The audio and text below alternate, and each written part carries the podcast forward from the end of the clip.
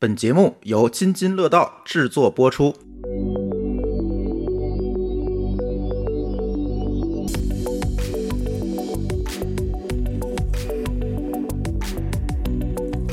各位听友，大家好啊！这里是津津乐道与 RTE 开发者社区联合制作的《编码人生》的节目，我们这周又见面了。这周我们加更一期吧，也允许我们编码人生追追热点，是吧？呃，这期我们想聊一聊 Open AI 刚刚开的这个发布会发布的这个新产品和新能力。其实它不应该叫新产品了啊，应该叫新能力。呃，今天跟我一起录音的朋友们有很多，是吧？呃，第一位呢是我们 RTE 开发者社区的王尚。哎，大家好，我又来了。我这次是又打酱油吗？对这次纯打酱油，因为这个发布会啊，其实我就没听，我今天是来补课的。啊，你今天是来补课的，吧？对对对哎，那你今天来着了。我们有两位听了的，对吧？呃，第一位呢是小白，大家好，我是小白，我是一个最近呃一直在卷 OpenAI 的接口，然后昨天还被 OpenAI 服务器挂掉，被迫歇业的工程师。对，昨天我也歇业了。对 对，啊，还有一位昨天歇业的工程师残月。大家好，嗯，我是残月。我昨天在他刚发布的时候，我用了他的 Assistant API，然后被它一下子卷掉十刀的。AI 四科，对对对，对，这个一会儿可以让残月跟大家多聊一聊。哎，那这个 OpenAI 的这个发布会，说实话，我也没有特别的真的把视频从头到尾看了，我就看了一些总结。因为那天那个他的发布会就不跟苹果发布会一样，它比较早，所以那天我没熬到点儿，我就睡着了。所以第二天我看了一下那个总结。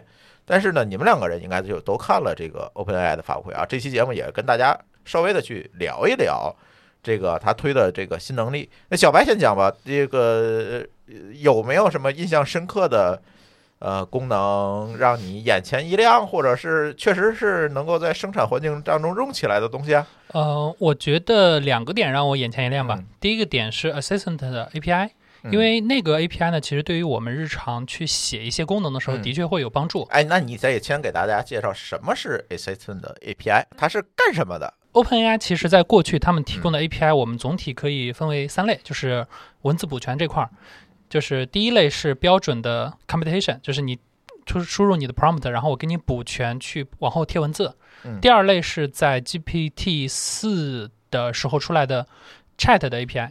应该是三点五还是四的，这个具体我记不清了。应该是三点五出来的时候就出现 Chat API。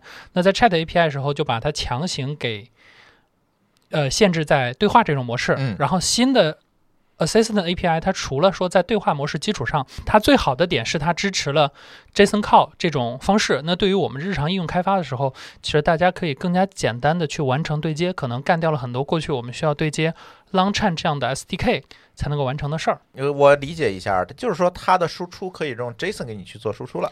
啊，对，不光是 JSON，还是嗯它，你也可以用更简单的方式来去设定它的函数。嗯对，以前比如说我们自己想要去做让呃 OpenAI 去调我们自己的函数，其实我们是需要用 Langchain 我们去封装一个 SDK，我们要教 AI 说你应该在做某事儿的时候调我的 API。但是现在呢，呃，Assistant 的 API 你是可以直接去定义你的函数的入参和它的用法的。嗯在这种情况下，对于很多开发者来说，过去它需要接 LangChain 的，现在直接裸掉 OpenAI 的接口，其实就可以完成了。这个对于大家来说，学习门槛是在降低的。嗯，对，嗯这个事儿是让我觉得比较好玩的。嗯对，第二个点就是他现场发 credit 的那一场了，就是参会人人均发五百 credit。对于我们现在就是大家疯狂调 OpenAI 的接口的人来说，还是一个蛮好玩的一个状态。而且他是在现场通过调呃 OpenAI 的接口，然后先去摇了，好像是当时摇了五个人，给他们发 credit，还让 TTS 接口把这些人读出来了，然后最后是说把每一个参会人都送了，这个还蛮好玩的。我觉得可能未来大家自己做一下发布会，也可以参考这种形态去搞一些比较有意思的故事。嗯，他是给到了现场参会的，还是所有在直播上的人？现场参会的，啊？在直播上人不因为现直播的你没有他的这个人的这个名字和账号嘛，但是现场的都会有。OK OK，呃，其他的功能你还有什么印象深刻的，或者是呃给大家介绍一下这次都发布了什么新功能吗？呃，这次我印象比较深刻的包括更长的上下文。对，嗯。这次上下文达到一百二十一八百 K，二八 K，对，对这个其实我们在实际做应用的时候，你会发现说，呃，GPT 三点五四他们现在十六 K 大概率是不够的，嗯就是你一旦做一个比较复杂场景，这些都是不够的。这个是对于大家来说是非常重要的，因为你哎，那像这一百二十八 K 能完成什么之前完成不了的场景吗？呃，其实没有绝对完成不了，但是它可以让能力变得更强。比如说，举个最简单的例子，比如说我们在做很多的应用开发的时候，首先你要做的是把用户的绘画和 AI 的返回拼起来，对吧？那这个时候，在过去的上下文里面，你可能比如说我们只能保留十条上下文，要不然它可能是超长了。但是现在在一百二十八 K 的这个长度下，基本上，呃，你可能一百条以内你都随意了，就直直接拼就好了。对对，这些东西对于大家来说可能会减少很多开发的工作量。过去你要不断的拿数据，然后把一些老的丢掉，甚至可能你还要把之前的对话先做一轮 summary，然后再塞过去。对，这些是工作现在都可以不用做了。当然，如果你钱扛得住的话，你的确不用做。就是有一个最简单的例子，就是比如说我们的播客，如果你想给我们的这期播客去用 AI 写一个 show note，你应该怎么干？就是把我们这期播客所有的录音都转成文字扔给他，对吧？但是在这种情况下，以前呢，我们就没有办法一股脑的扔扔给他，是因为它的上下文的限制是有长度限制，最大就是十六 K。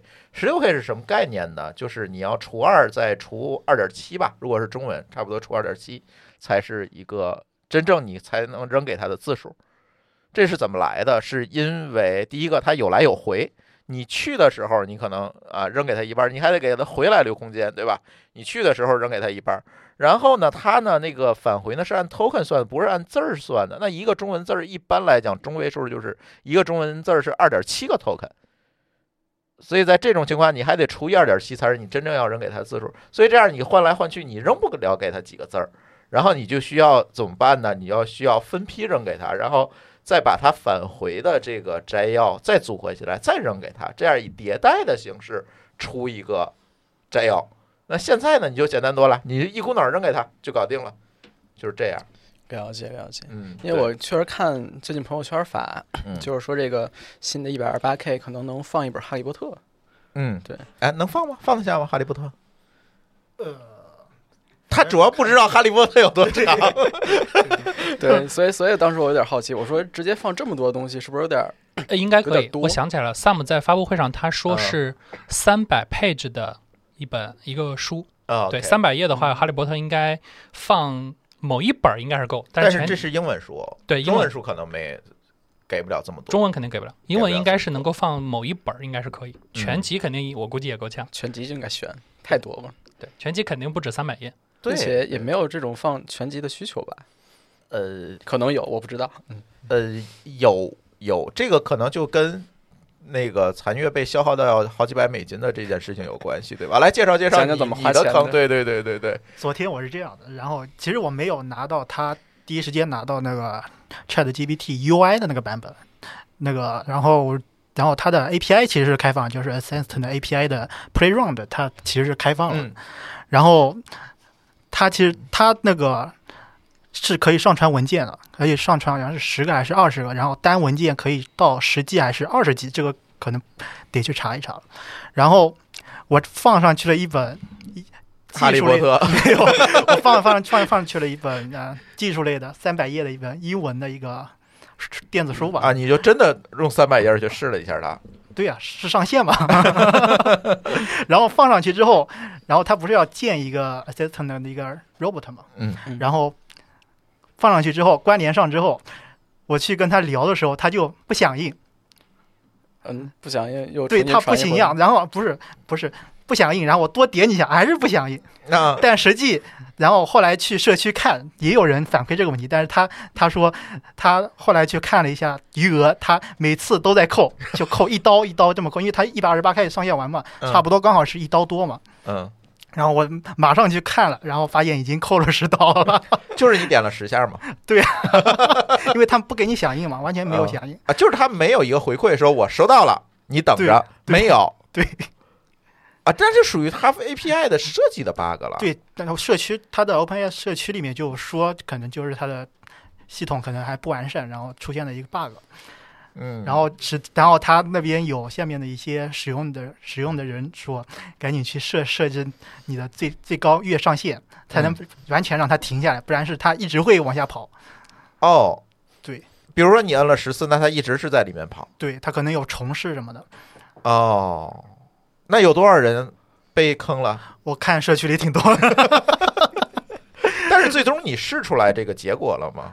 没有。没哦，十主要主要主要了没有？对，主要是试出来了，我也就不说了。啊，所以他是真的没有响应。它可能就是出 bug 了，他可能并没有完善。对对对，所以这种场景我都是建了一个非常简单的 assistant，然后先用着，先跑一下 Hello World，我不敢直接上生产代码。这这个就比较猛，这个就比较猛。对，这直接上生产还搞这么大，这个是有点挑战 OpenAI。嗯我当时写了一个蛮简单的就跑了一下，感觉的确要比自己去封装会简单很多。嗯对嗯对，它主要就是把你的限量数据库这块嗯也给你封装进去了，哦，直接就让你的整个使用成本降低非常多。啊，它线上数据库是怎么封装？这我还挺好奇的。它其实它里面有一个附加功能的一个开关，然后你把它开了之后，你就去可以可它有一个类似那个对象存储的一个，你把文件上传上去之后，然后在这个 robot 里面去关联，然后你就可以对这些文文文档去进行一个对话。也就是说，OpenAI 不仅提供了 AI 的能力，它甚至是提供了一些云基础设施的能力而且这个啊，这个挺可怕的哦。应该现在是现在应该是限时免费，应该嗯马上就要收费了。对那它也就是按照这个向量数据存储的空间，对，完完全全是可以按它收费的。按按每 G，然后每每个 robot，然后去每一天去计费。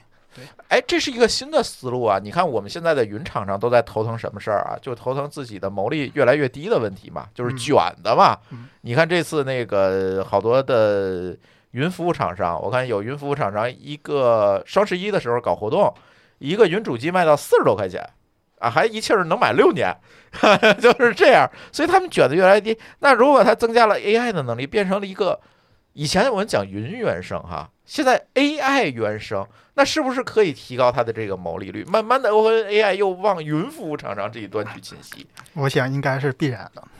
嗯而且它还有另一个附加功能，就是把原来 Chat Chat GPT UI 版本，它原来是可以有一个沙盒，然后能让你直接运行运行代码嘛，嗯，也把这个能力搬到了 Assistant 的 API 里面，也是作为一个附加功能，然后可以单独付费。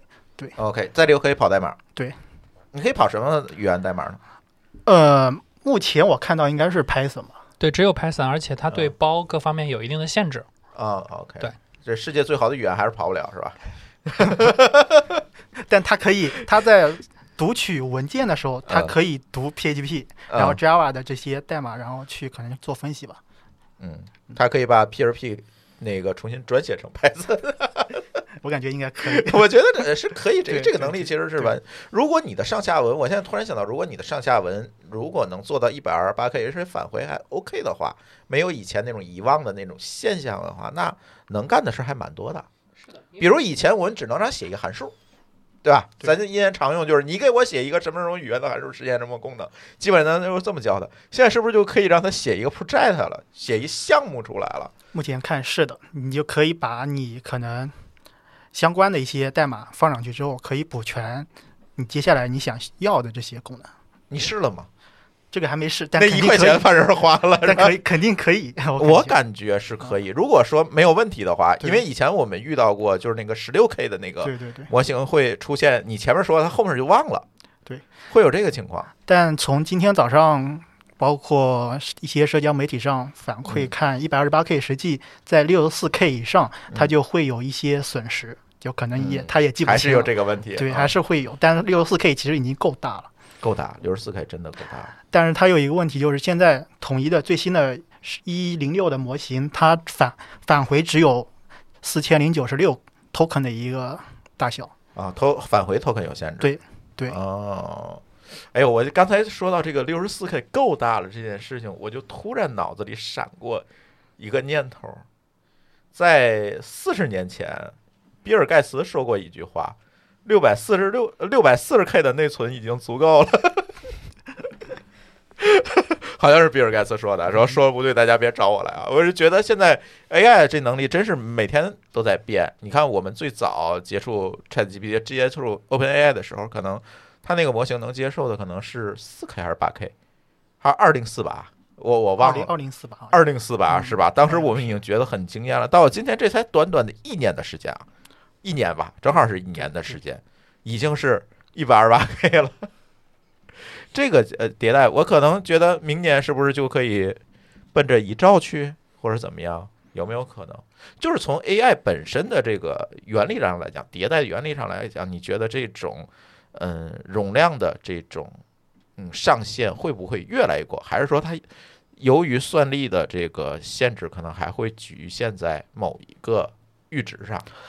我感觉可能还是看这各个嗯对于 AI 训练的这些工程师的一个想法，嗯可能他们认为就说，因为人的上人的记忆的上限是有限的，嗯对他可能就根本不可能说上照或者上记这不可能。嗯而且对于他的整个工程上去攻克这个难关也是非常困难的，所以嗯我感觉可能他会停留到一个相对大但是合理的一个上下文的一个窗口上，可能。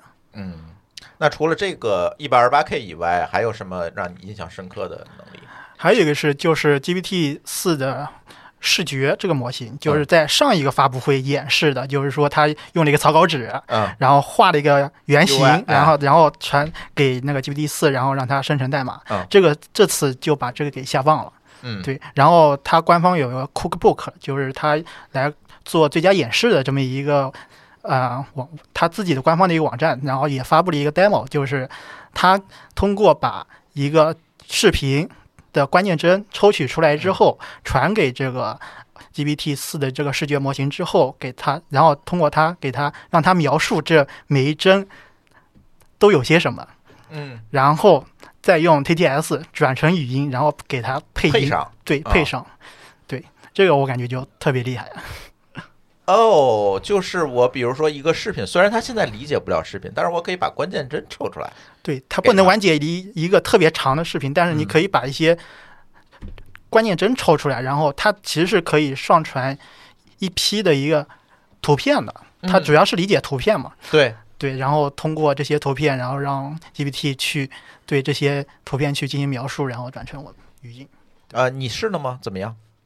还没来还，行，还行。我还以为你余额这被用完了。这这个我试了，这个还行，但是它对于比如说，嗯、X 光，嗯然后对于英文以外的这些字符，就你如果拿它当 OCR 去用，它那肯定是不行的。嗯，而且它但是它能理解这个图里有什么。对他能理解这里面有字儿，但是他没法给你解释说这到底是哪个字儿或者具体是什么。但是描述一个景色，这个是完全可以的这是完这是完全可以的对吧？里面有几个人，或者是对对对，嗯而且而且它有短板，就是说它不能精准的定位说哪这个人在哪个位置，这是嗯不可不行的。而且它这个在它的 API 里面其实也都说明了。嗯而且现在有一些呃怎么说呢？就公众号可能以这种方式说这个模型不行。啊，那其实就有点儿牵强了哈。你如果说通过这个来讲，因为它已经告诉你了，这些就是不行。对，对对对，但是这里有一个，我又有一个问题了，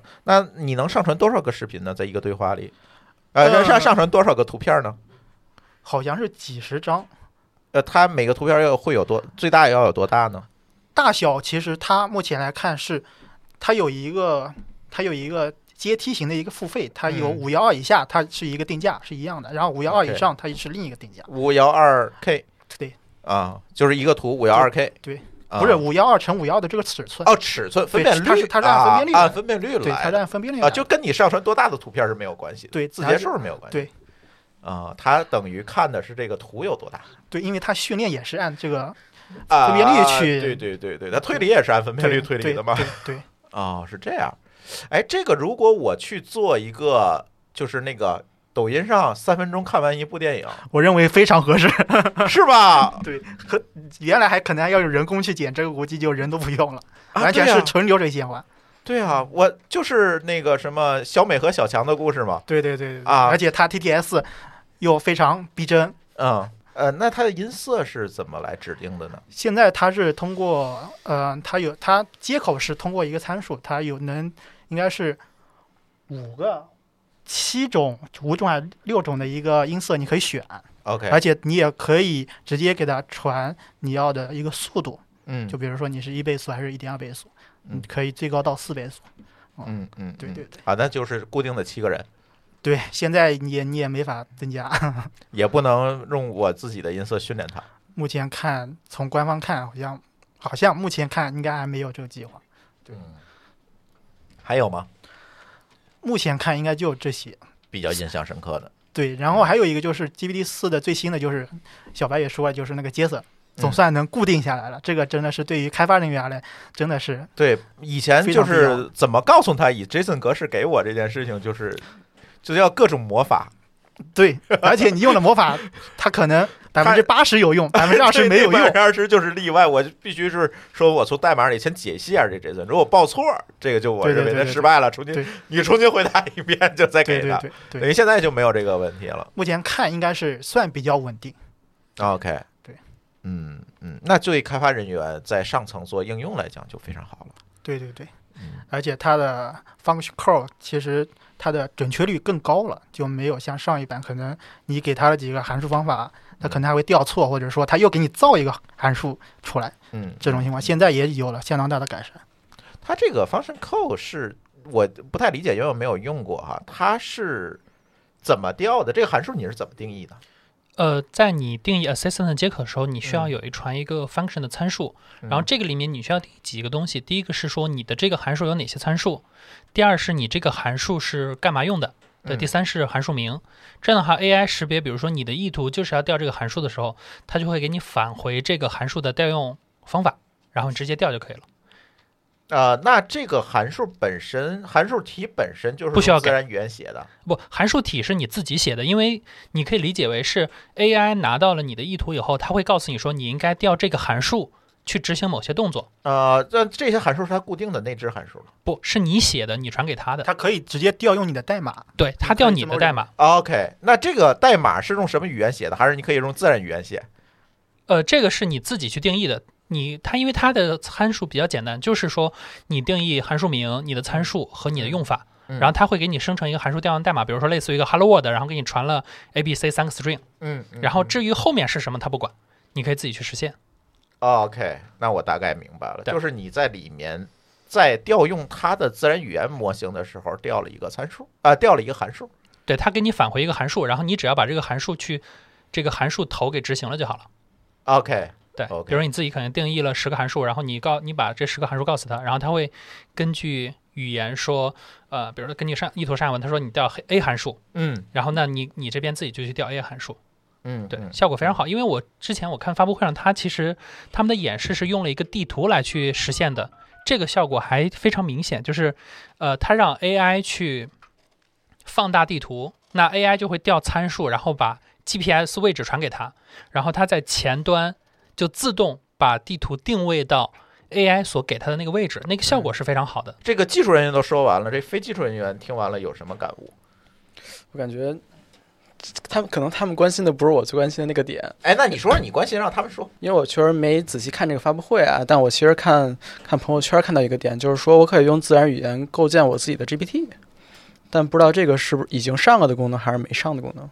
这个是在 ChatGPT UI 这个版本上是上了的，然后你可以去通过，而且还不是你自己去，你你的你通过自然语言去描述这个这个嗯，那应该是叫什么 GPTs，啊就它的小模型，或者说怎么说，就这么定义，然后你就可以生成一个这样的模型，然后你它要开一个应用市场嘛，嗯。而且你可以通过把这个发布出去，然后你可以进行盈利，它后期是这么计划的，做应用商店是吧？对，就是做应用商店。其实你理解成刚才他说那个 A Assistant API 就是它的 API 版本，对对对对它外显到用户可以用的 UI 版本就是这个 GPTs，对对对对对，就是这么一个东西。其实后面的东西一样，也有可能在里面弄完了你也花了十美金，对吧？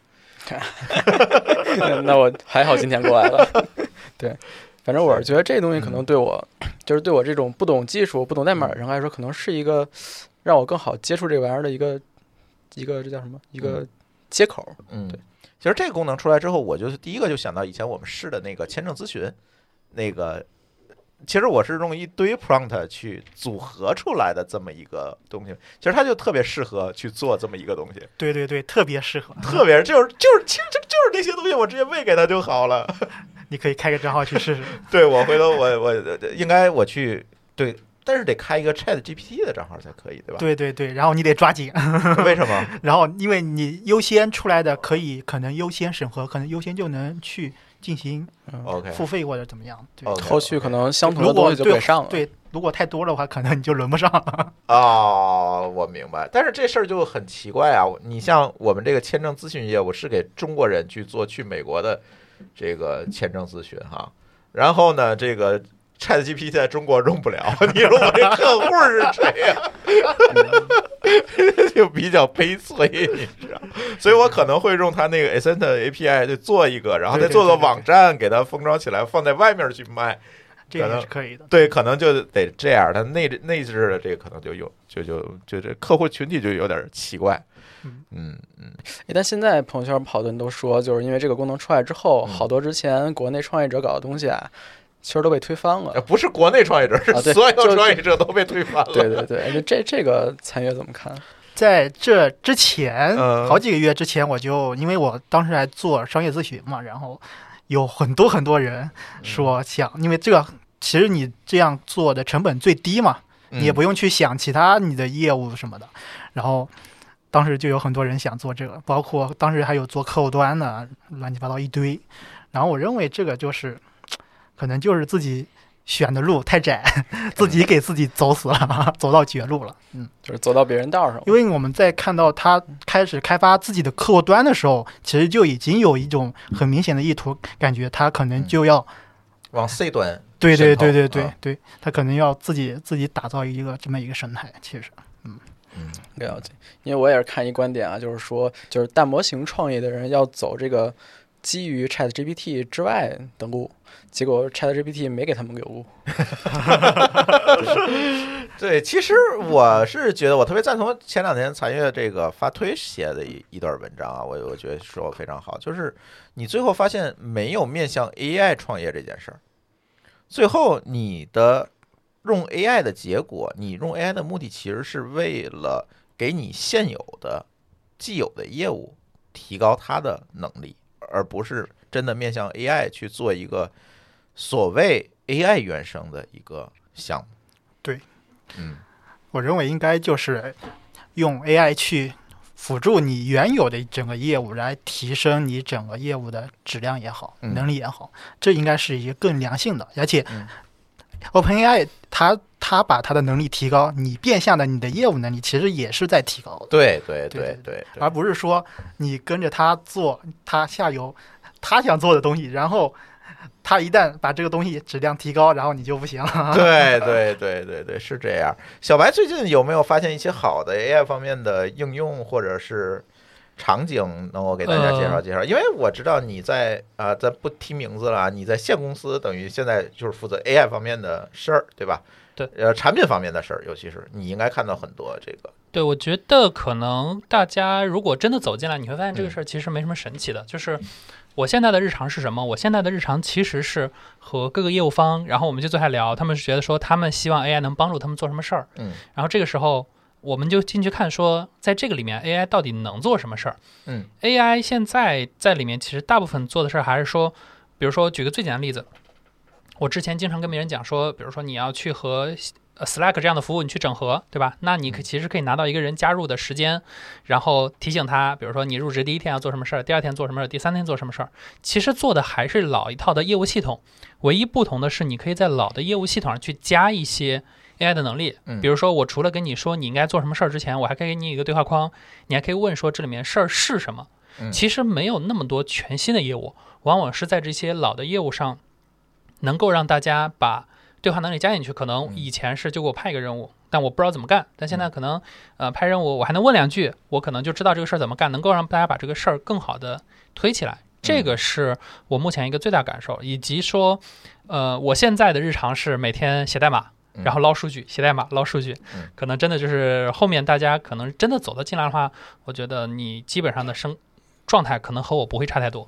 嗯对我觉得这个事儿反而是很很利好我们技术出身的这些产品同学，嗯因为我现在的日常是每天写代码，其实不是每天写 PRD，就是我每天的工作是和呃我对接的业务方，我们坐在一起说他想要什么东西，然后我啪啪啪改代码，改完以后上线一个 demo，这个是不是你想要的？是你想要的，好，我们再试一下，你再说哪儿不行，然后我再改再试，直到得到一个满意的版本以后，交给，你就是那个 AI，我发现。交交给研发落地。对，现在基本上我觉得可能大家如果指望说拿 AI 去改变一切，不太现实。嗯，对，包括我去和很多业务方聊，就是他们有很多的想法，但是我仔细去看，你就会发现说，这里面绝大多数的事儿和 AI 没什么关系，就是过去没有被满足的业务诉求。大家现在觉得说有了 AI 以后，是不是新的办法能满足了对有没有可能新的办法满足，或者说能够让它更智能？？OK，但是你说有一个什么东西真的一出来能改变所有问题，我觉得不觉得。至少我现在目前还没有看到说呃有什么东西真的能够改变所有的应用的生态。AI 也不是银弹是吧？是的，至少目前来看，它还远没有到银弹这个级别。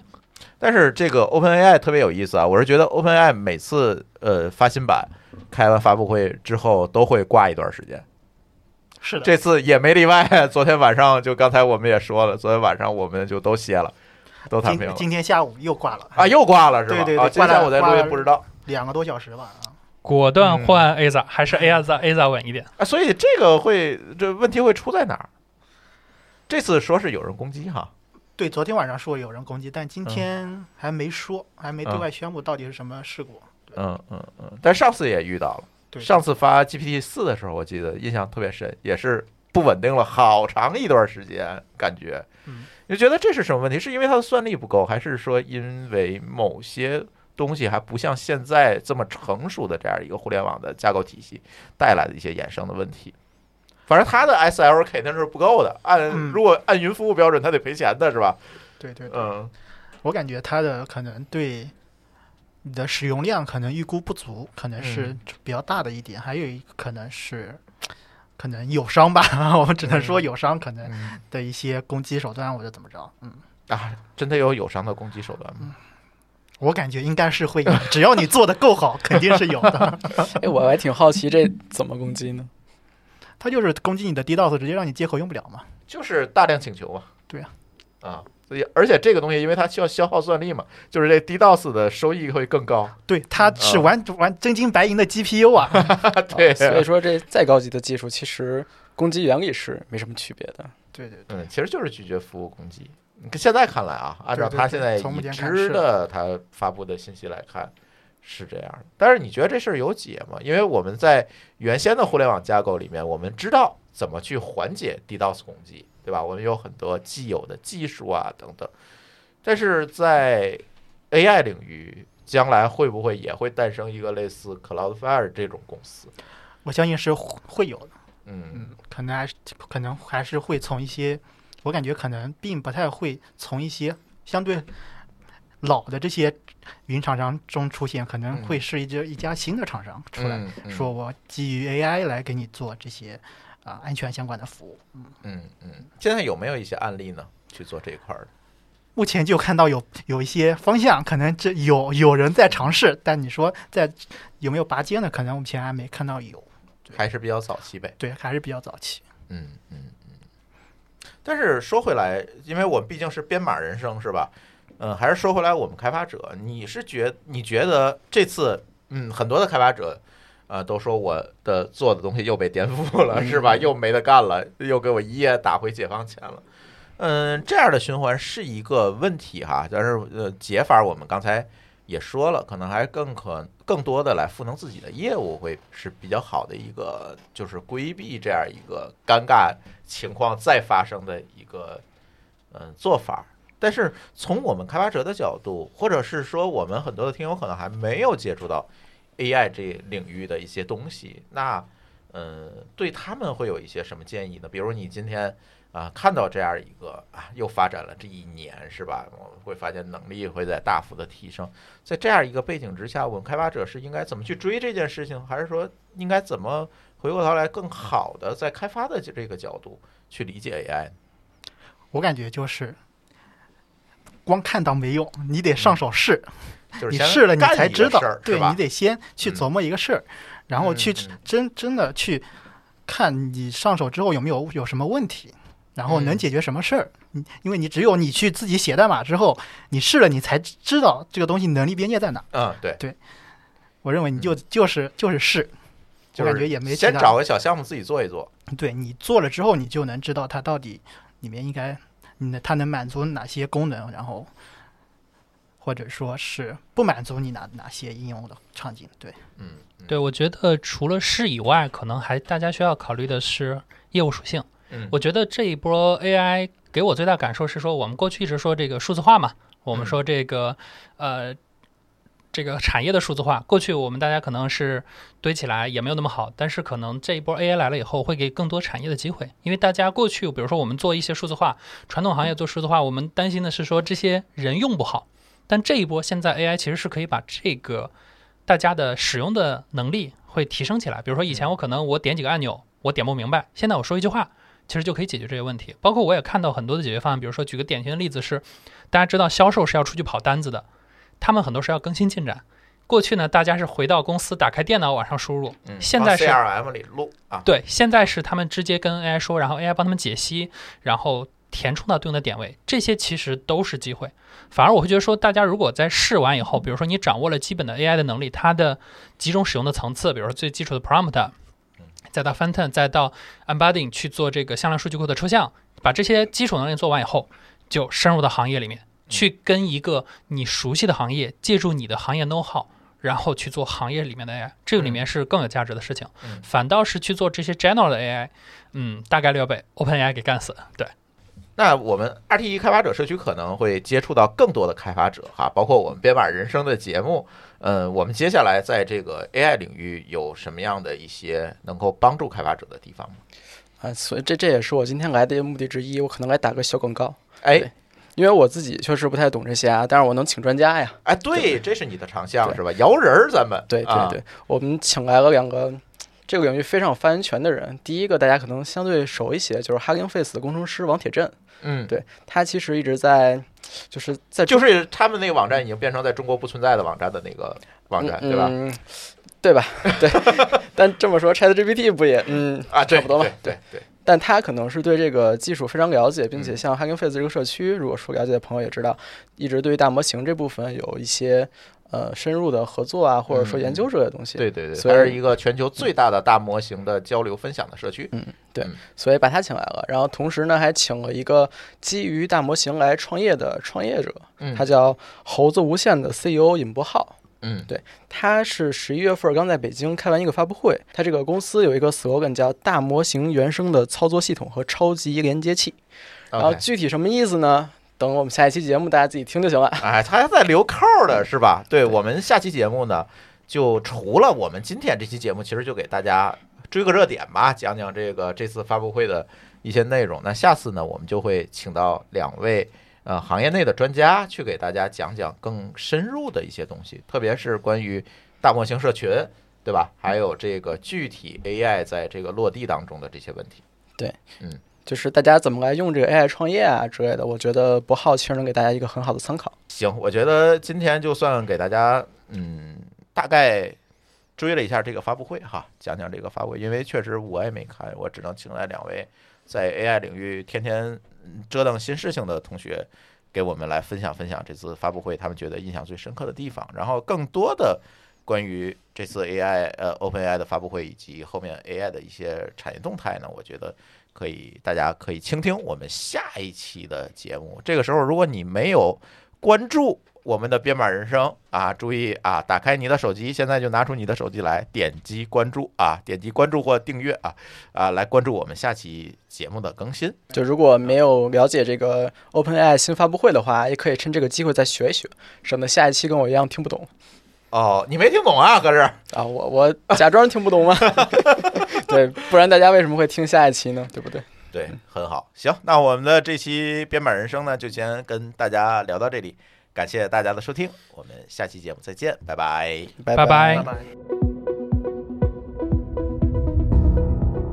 感谢您收听本期节目。本期播客节目由津津乐道制作播出。你也可以在我们的官网 d a o 点 f m 找到我们的更多内容作品。如果您喜欢我们的节目，欢迎在微信、微博、朋友圈等社交媒体转发分享。您的分享对我们而言十分重要。如果您希望与我们互动，可以关注我们的微信公众号“津津乐道播客”，天津的津，欢乐的乐，道路的道。在关注后按提示操作，即可加入我们的听友社群。